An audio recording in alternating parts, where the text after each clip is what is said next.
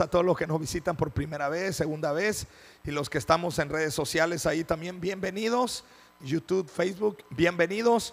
Bueno, pues déjame hablarte de algunas cosas que suceden cuando Cristo te mira. El domingo pasado te hablaba yo de que tú y yo tenemos que mirar a Jesús. Diga conmigo, poner mi mirada en Cristo. O sea, no poner tu mirada en las cosas que están pasando a tu alrededor, no poner tu mirada en lo que está sucediendo con fulano, con fulana, con merenganito, perenganito. Ay, es que mira esto y el otro. Ah, puesto los ojos en Jesús, el autor y consumador de nuestra fe. Pero ahora te quiero hablar de cuando Jesús te mira. Porque si tú no lo sabías, la palabra dice que los ojos de Dios están contemplando la tierra. Porque Dios está mirando corazones que le amen, corazones que estén dispuestos, como decía Jesús, bienaventurados los que tienen hambre y sed, porque ellos serán saciados. Bienaventurados los pobres de espíritu, porque de ellos es el reino de los cielos. Es decir, Dios sí está mirando tu vida. Entonces di conmigo, Dios sí sabe que tengo. Eso de que muchas veces nosotros le decimos, ¿cómo estás? Bien. Es el bien, pues, ¿verdad? De bien. Pero solo tú sabes cómo estás por dentro. Pero también Dios sabe cómo estás tú por dentro. ¿Qué sucede entonces cuando Dios te mira? Y el centro de esta prédica es la siguiente. Déjate mirar por Dios. No te escondas de la mirada de Dios. Adán y Eva cuando pecaron en el huerto del Edén, lo primero que entró a sus corazones fue vergüenza. Se sintieron desnudos y se ocultaron. No quisieron ser mirados por Jesús, por Dios. No quisieron ser penetrados por esa mirada de Dios. Pero te tengo una buena noticia. La mirada de Dios no te condena. La mirada de Dios no te rechaza. La mirada de Dios no está ahí nomás viendo a ver qué hiciste y te voy a castigar. La mirada de Dios.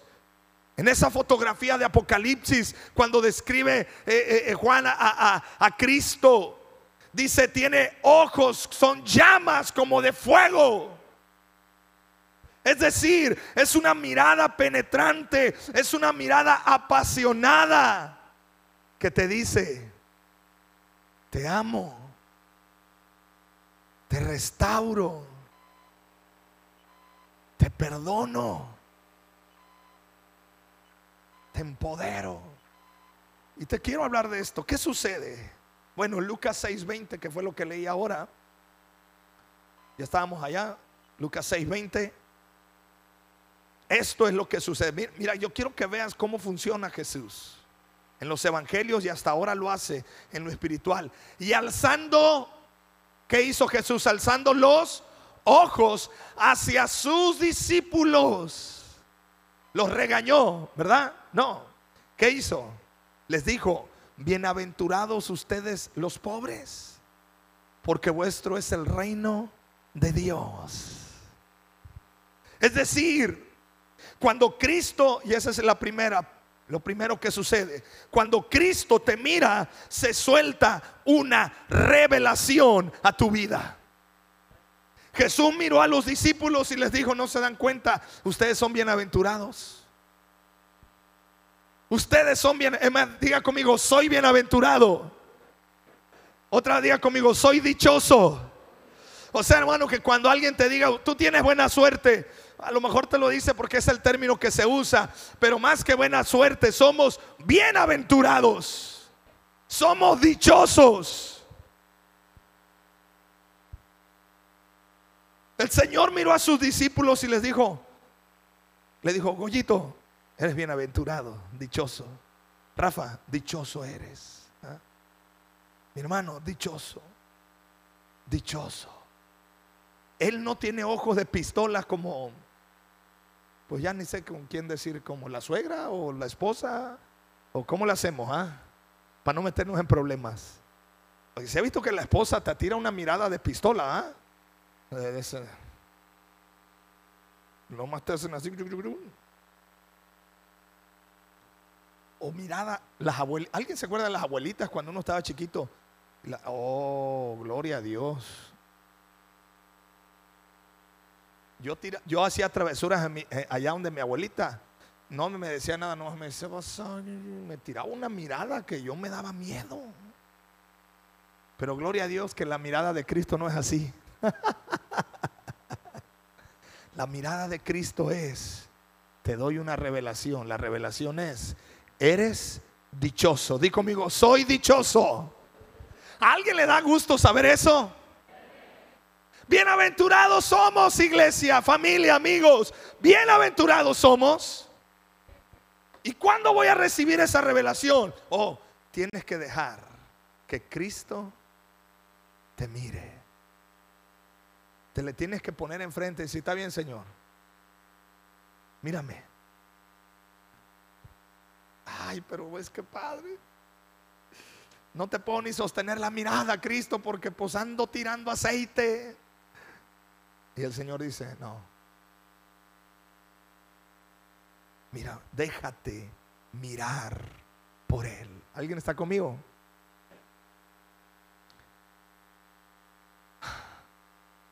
El famoso sermón del monte no se le estaba diciendo a todo mundo, se lo estaba diciendo a sus discípulos. Ahora veamos otro asunto. Lucas 13, verso 12. Cuando Jesús la vio, está hablando de la mujer encorvada, la llamó y le dijo, mujer, eres libre de tu enfermedad. Pero ¿qué fue lo primero que hizo Jesús? ¿La qué?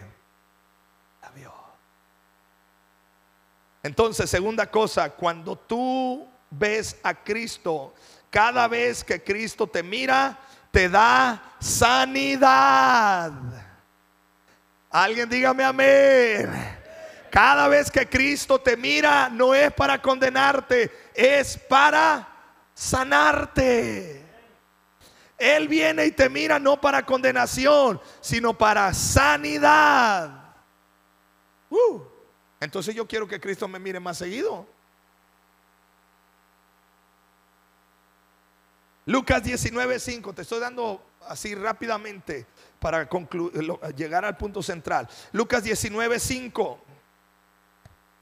Cuando Jesús llegó a aquel lugar, mirando hacia arriba, le vio y le dijo, saqueo, date prisa, desciende, porque hoy es necesario que pose yo en tu casa. ¿Qué hizo Jesús una vez más con, Saqueo? Miró.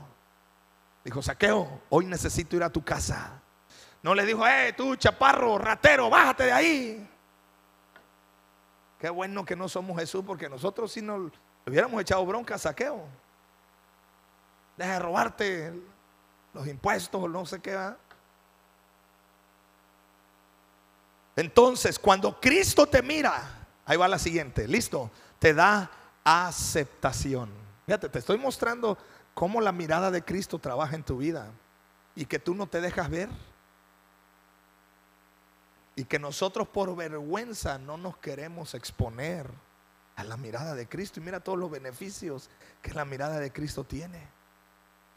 Diga conmigo, soy aceptado. Hermano, el mundo te rechaza. Ah, tranquilo. Deja que la mirada de Cristo llegue a tu vida, porque la mirada de Cristo te da aceptación. Hermano, y si Cristo te acepta, ¿qué más quieres? Amén. Dice el Salmo, aunque padre y madre me abandonen con todo el Señor, me recogerá, me levantará, Él tendrá cuidado de mí. Jesús le dijo a Saqueo, ya Saqueo, se acabó. Se acabó el tiempo en el cual estás ahí haciendo un montón de cosas indebidas. Necesito ir a tu casa. Lo miró y lo aceptó. Lucas 21, verso del 1 al 3. Levantando los ojos, vio a los ricos. Fíjate, otra Está por ahí eso. Levantando los ojos, vio a los ricos que echaban sus ofrendas en el arca de las ofrendas. O sea, en el chunde, pues, en el lo, que usted, como le quiera usted llamar ahorita. O cómo es así, es que yo siempre le he dicho chunde, pero se le llama que recipiente, ah, ¿verdad? Vio también a una viuda, otra vez, ¿qué hizo Jesús? A ver, ¿te estás dando cuenta que el Señor es muy observador? ¿Sí te estás dando cuenta de cómo es Jesús? Pero no es observador para lastimar, condenar y rechazar, sino es observador para qué? Para sanar, para aceptar, para, para este, darte una revelación. Vio a la mujer viuda muy pobre que echaba allí dos blancas. La mañana nos predicaba el, hermano eh, José Jarquín que es como equivalente a la moneda más baja de, nosotros, o sea, 50 centavos. O no sé si existan las de 20 centavos todavía. ¿Funcionan las de 20 centavos todavía? Ya no, ¿ah? A ver, los que son comerciantes ya no las reciben. ¿O sí? Ya no, o sea, 50 centavos. ¿Sabe yo para qué uso las de 50 centavos? Nomás para jugar lotería cuando nos juntamos la familia. Y ni en las loterías las quieren esas. Bueno, esta mujer llegó con su monedita, sus dos blancas, y dijo, fíjate lo que dijo Jesús, en verdad les digo que esta viuda pobre echó más que todos.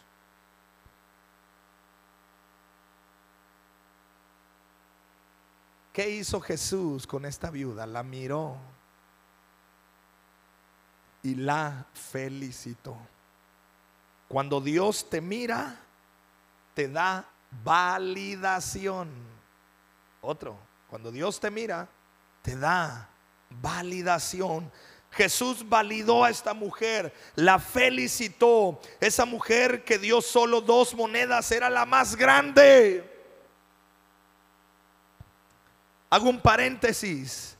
Escúchame, a Dios no le interesa qué tanto dinero tengas. Él es el dueño del oro y de la plata. Dios no está mirando qué tanta cantidad ofrendas o das a los pobres o apoyas a la gente. No, aunque no dejes de hacerlo, hazlo, apoya, bendice a otros. Sé generoso porque en la generosidad se abren los cielos. Pero algo más importante es que Dios está mirando con qué corazón lo estamos haciendo. Ok, vamos a hacer una dinámica. No tiene que ver con ofrendas ni dinero, tranquilo. Quiero que mires al que está al lado tuyo, pero vamos. Dinámica de una mirada de tres segundos. ¿Listo? No le quites la mirada. Tú y yo, Goyito, tú y yo. Eso, eso. Ok. Ahora le vas a decir felicidades. Felicidades, Goyito.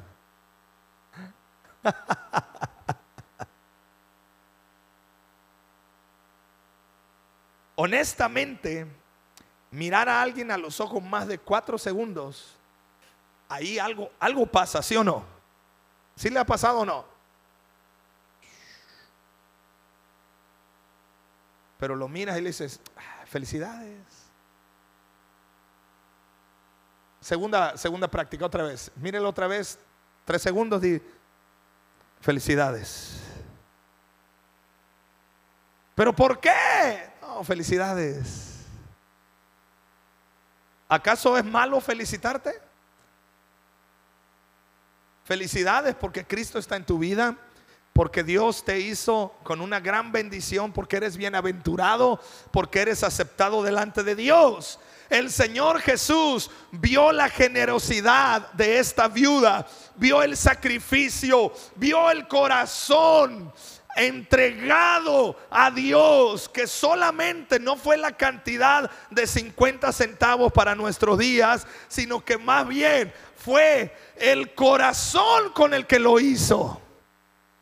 Y entonces el Señor la miró y le dijo, mujer, felicidades. Le acabas de dar una lección a toda esta bola de ricachones que andaban de llegar acá. Porque estos dan mucho, pero es lo que les sobra. Y tú diste un poquito, pero era todo lo que traías. Amén.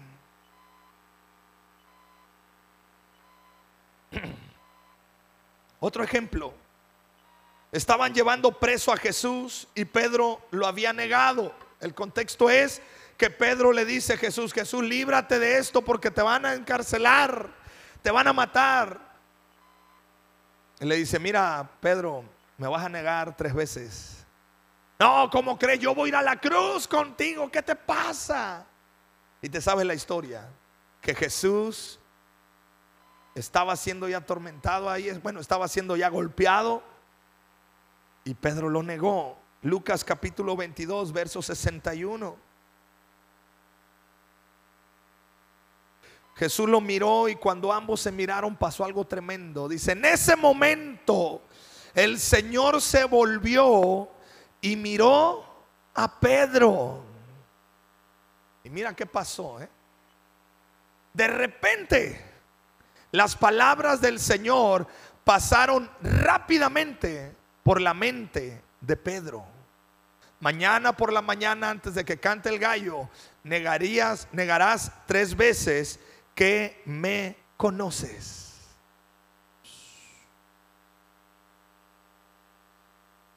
La Biblia dice algo muy interesante. La Biblia dice que Pedro entendió que se había equivocado. ¿Cómo lo entendió? Solamente bastó que Jesús lo mirara. Hago una pausa y te quiero dar un consejo práctico. A mí me ha pasado, lo he hecho y he visto un gran poder en esto. Los que somos papás, alguien, todos los que somos papás, acá levánteme la mano. No importa que ya tengas hijos, no importa si tu niñito o tu niñita ya tienen 30 años, bueno, ¿verdad? Está bien, sigue siendo tu hija, tu hijo. Nuestros hijos siempre serán nuestros hijos, escúchame. Cuando nuestros hijos pecan, cuando nuestros hijos se equivocan, te voy a dar este consejo práctico. Más que los regañes, más que les eches el sermón del monte así de... Si están chiquitos, bueno, se necesitan disciplina, pero más que eso que se, se requiere, una mirada de recordatorio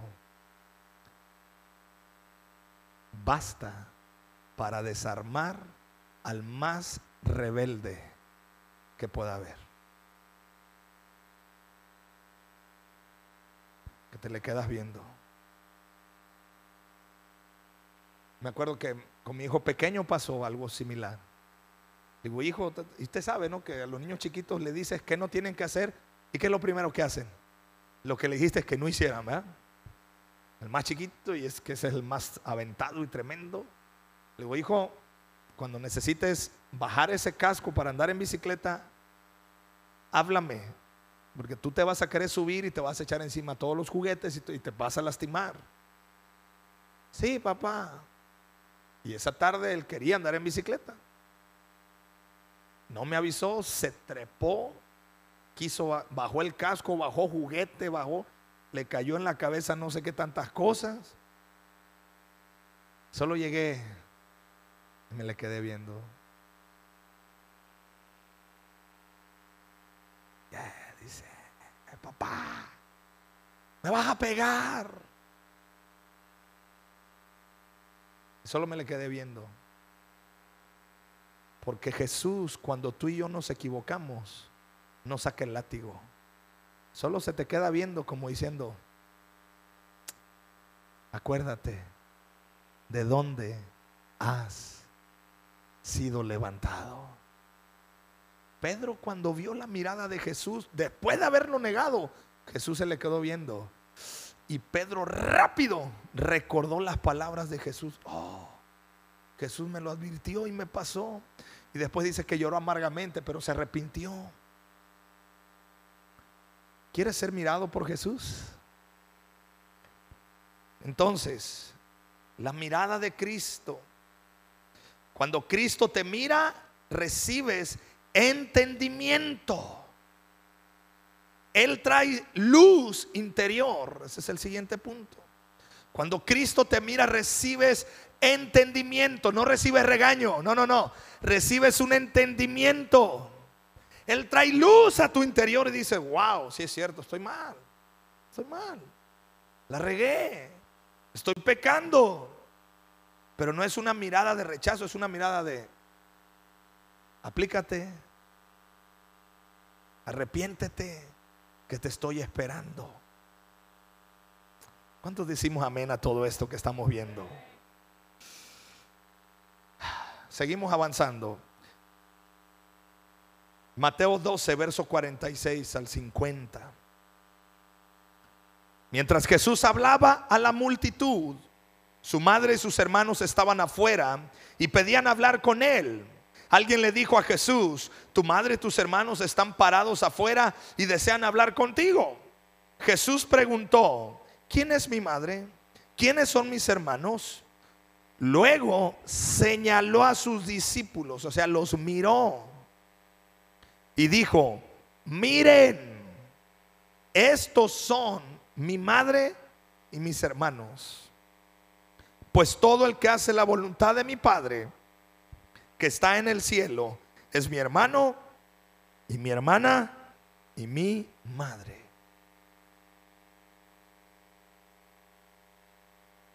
Jesús estaba sentado con la gente, miró a, los que tenía a su lado, miró al que tenía al otro lado. Y yo quiero que hagas lo mismo. Fíjate el que está al lado tuyo. Fíjate bien. Ahora atrás de ti. Observa, échale ojo. ¿no? Ok, bueno. ¿Ya? Aquí está tu familia. No más que no, no prestamos dinero, de una vez te aviso, ¿eh? no prestamos dinero. En esta familia no tenemos el mal hábito de prestar dinero, ni menos de andar pidiendo prestado. Pero de ahí para allá somos familia. Así, ah, hermano, así que chiste. Yo tengo una estadística propia donde me he dado cuenta que un 15% de gente de la iglesia deja de congregarse porque prestaron dinero y no les pagaron y se hace la machaca y mejor se van de la iglesia. Entonces, pero somos familia, amén. Pues no, no somos perfectos al fin y al cabo. ¿ah? Como que les tumbé la revelación tan bonito que íbamos con la familia. ¿ah? Y ya nomás hablé de dinero. Cuando Cristo te mira, te da restauración familiar. Uh, hermano. Esto yo lo creo para mi vida y para tu vida. Vienen momentos de restauración familiar. Pero necesitas que Cristo te mire. Necesitas que, que Cristo te llene de su amor. Imagínate si tú hubieras estado sentado ahí y que Jesús te hubiera dicho, tú eres parte de mi familia, eres mi hermano, eres mi hermana. ¡Wow! Marcos capítulo 10, verso 21. Dice, el contexto es que un hombre rico se le acercó, le dijo, maestro, bueno, quiero que me digas yo quiero ganarme la eternidad, ¿qué necesito hacer? Eh, honra a tu padre, a tu madre, dice, eso ya lo he hecho, lo he hecho desde niño, me porto bien. Y entonces Jesús aquí accionó. Jesús miró al hombre y sintió profundo amor por él. Hay una cosa que todavía no has hecho, le dijo anda y vende todas tus posesiones y entrega el dinero a los pobres y tendrás tesoro en el cielo. Después, ven y sígueme.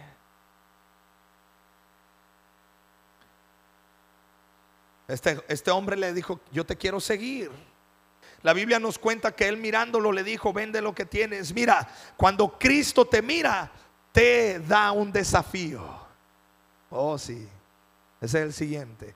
Cuando Cristo te mira, te da un desafío. ¿Está conmigo, amada iglesia? Ok, avanzamos, ya estamos casi terminando. Si me ayudas, por favor, este Pedro. Bueno, pasen todos los muchachos la alabanza.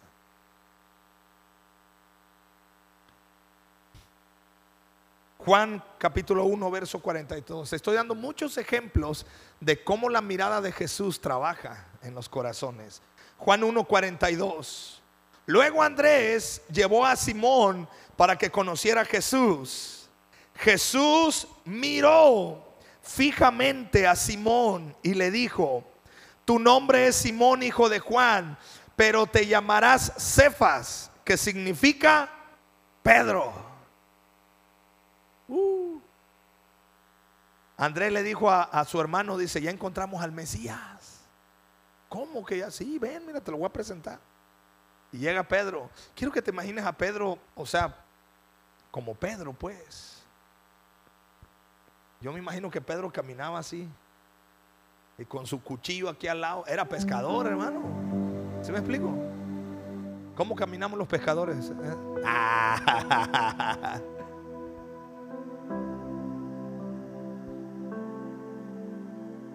nada más Jesús para desarmarle toda su, su, este, su estructura ahí, nada más Jesús se le quedó viendo. Le dijo, Pedro, Simón. Así que muchachos, la palabra Simón viene en la Biblia. No sé si sea grosería o no, pero le preguntaron, pastor, Simón es, pecado y el pastor contestó, Nel. ¿Ah?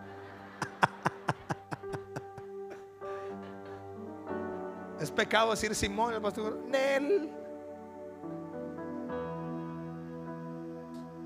Le dijo Jesús, Simón, ya, no te vas a llamar Simón, ahora te vas a llamar piedra, fortaleza, hombre firme. No vas a ser un hombre que ande cascabeleando y que ande de allá para acá y que un día te andes bien, un día andes mal. No, ahora vas a ser una roca firme, eres piedra, fortaleza. Pedro lo miró. Pedro llegó a ver quién es el Mesías. Jesús nomás.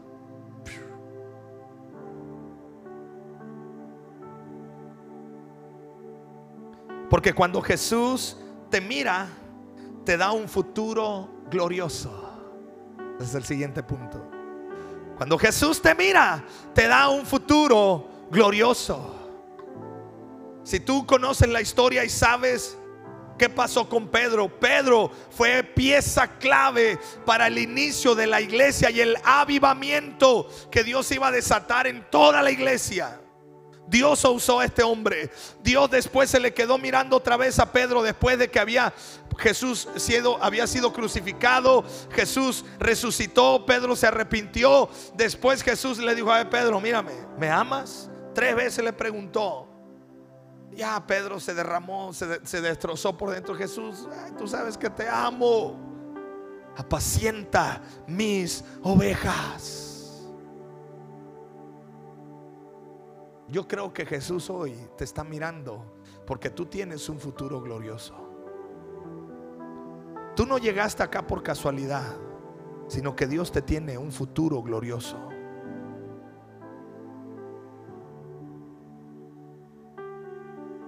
Cada vez que Cristo te observa, algo de Él, de sus ojos de fuego, se suelta en tu vida.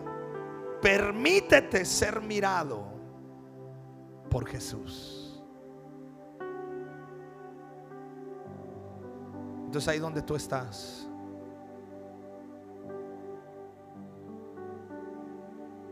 ¿Qué vas a hacer? ¿Te vas a ocultar? Nos vamos a seguir escapando de la mirada de Jesús. Vamos a pretender como que nada pasa. Vamos a pretender creer, pensar que pues... Ah. Es más, quiero pensar que para algunos, honestamente, ni queremos que Dios nos mire porque traemos vergüenza, porque traemos dolor, porque traemos bronca interna. Y eso como que pensamos ¿para qué me mira Dios si yo no ando bien? Pero te tengo una muy buena noticia.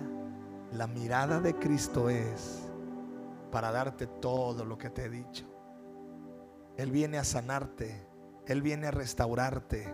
Él viene a darte un futuro glorioso. Él viene a restaurar tu familia. Él viene a validarte. Él viene a aceptarte. Pero solo permite que Dios te mire.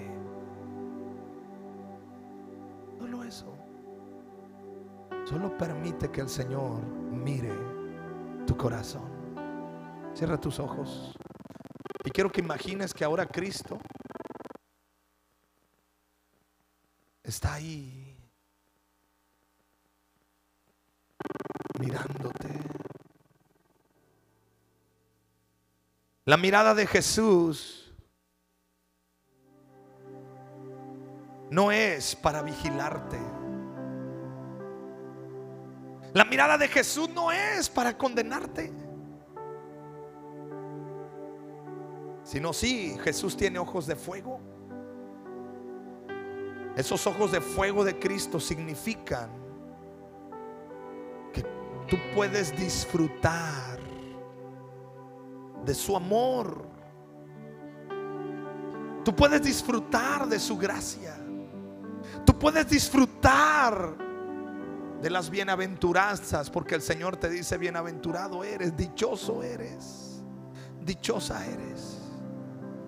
Deja que el Espíritu Santo venga, te ministre y deja que Jesús te mire.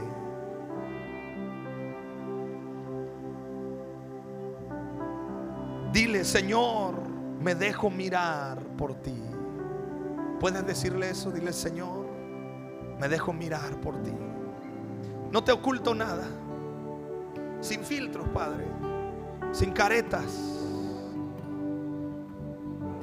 Porque yo sé que tú estás acá conmigo. Y el Espíritu Santo viene y te abraza y te llena. Ya no hay culpa, ya no hay condenación, ya no hay error. ¿Sabes cómo te mira Jesús? Como cuando tú miras a un bebé. Y tú puedes pasar horas observando a ese bebé. Y tú puedes decir qué chulada de niño o de niña. y puedes abrazar a ese bebé. Pues yo creo que Jesús te mira así, diciéndote, wow, qué bueno es mirarte y decirte que tú vales mucho. Su presencia aquí para sanarte. Tus ojos revelan que yo nada puedo esconder que no soy nada sin ti, oh fiel Señor.